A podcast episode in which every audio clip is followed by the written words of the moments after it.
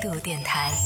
这里是为梦而生的态度电台，我是男同学阿南。在微博上，很多朋友在热议的一件事情，就是朋友们，你有没有带家长出去旅行过？对，我们之前其实有跟大家分享过，说到关于旅行这件事情，有时候想一想，真的，特别是对于年轻人来说啊，就各种各样的大假呀、小假啊，大家都会选择外出旅行，然后大多数时候都是跟朋友、跟同学一起。比如说像毕业的时候，都会和同学一起来一场毕业旅行，然后等到自己工作之后呢，又会有自己的啊一些闺蜜啊，或者说有自己的同事玩的比较好好的一些朋友，就三五成群的会约着一起出去旅行，甚至有的人呢是约不到半的时候就一个人出去旅行。但是你有没有想过说，哎，要带家人一起出去旅行呢？或者你曾经有没有过这样的经历，就带家人出去旅行的经历，也可以来跟我们分享一下。然后之前刚好有看到一篇文章，里边就有说到，在假期当中，不管是五一也好，或者是像春节啊、国庆节啊这样的一些长假的时候，在各大景点当中，你会看到很多的一些 中老年朋友，很多的一些这个老年人三五成群的，然后跟在一个年轻人后面，然后年轻人在前边带队，然后大包小包的背着。你以为这个是导游吗？不，他只是家里的 年轻人 劳动力。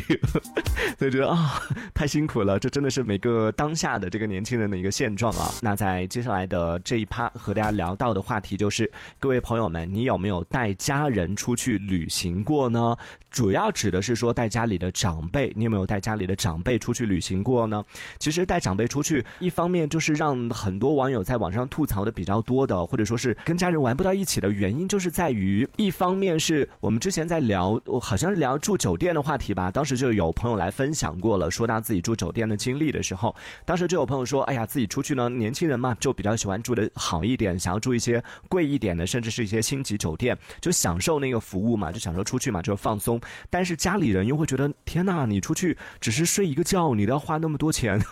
可能年轻人也有会有这样的想法的。但更多的是，就家里的长辈，很多人都不太舍得花钱出去玩，要坐飞机又又觉得太贵了，坐火车呢耽误的时间又太多了，然后去到景点呐什么的这些又不太舍得花钱，在消费方面 会有一些矛盾。同时呢，在游玩的这个景区或者说游玩的景点方面，可能很多的一些长辈喜欢去一些游山玩水呀，去拍照啊什么的。但年轻人可能喜欢去一些去网红书店打打卡呀，或者去喝喝什么奶茶啊什么的。这也是就在网络上被网友吐槽的一个，就是带老人去到那个地方，去到茶颜悦色打卡，老人就觉得带我来长沙喝奶茶。怎么样？我们老家是没有奶茶吗？就觉得理解不了。但是年轻人嘛，就喜欢这样的一些行程。这就是带家人出去、带长辈出去旅行的时候可能会出现的一些矛盾。那在听节目的朋友，你有没有过曾经带家里的长辈出去旅行的经历？也可以在这个评论区里边留下你带家人、家里的长辈出去旅行的这个过程里边遇到的一些让你崩溃的、让你想要吐槽的，或者说是当然有那种美好的回忆的，也可以来分享一下啊，可以证明一下说带家人出去不一定都是不好的回忆，也会有一些美好的回忆。像我就带家人出去，其实相比较起来，可能我妈会属于那种比较 能走的，然后比较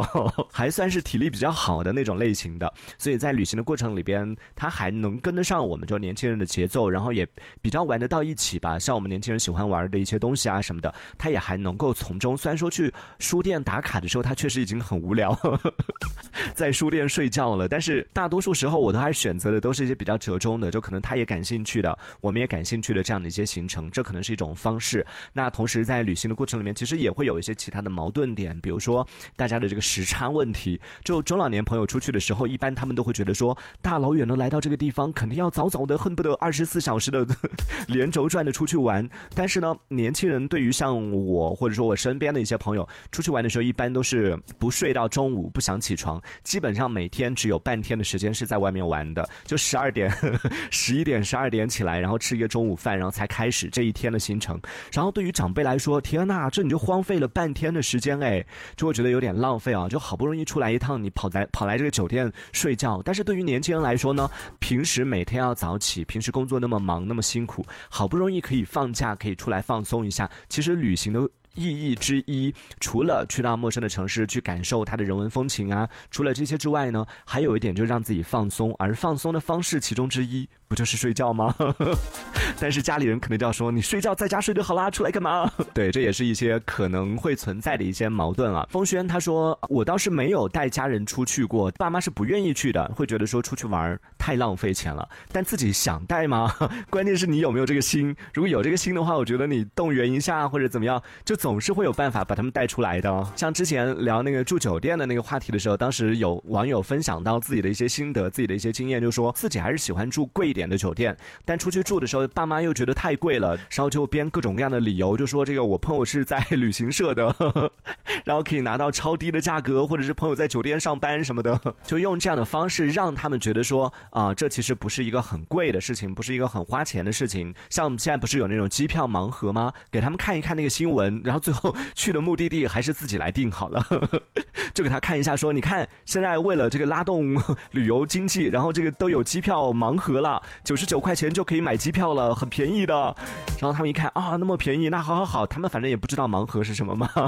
就问他们说：“你们想去哪里？我买去那个地方的盲盒。”对，这个渴望跳跃的鱼说：“这也是善意的谎言。”对，有时候跟家人相处的时候，有时候也是真的得说这样的一些善意的谎言啊。而今天我们讲到，就带家人出去旅行的这个过程里边，真的会有存在各种各样的一些问题。一方面是刚刚我们提到的，可能和家人的一些消费观念，或者说是在旅行过程当中。的一些喜好不同，可能会造成在旅行的过程里边会出现一些矛盾。这一小节我们暂时先聊到这里。喜欢我们节目的朋友，别忘了订阅关注。这里是为梦而生的态度电台，我是男同学阿南，我们下次接着聊。态度电台。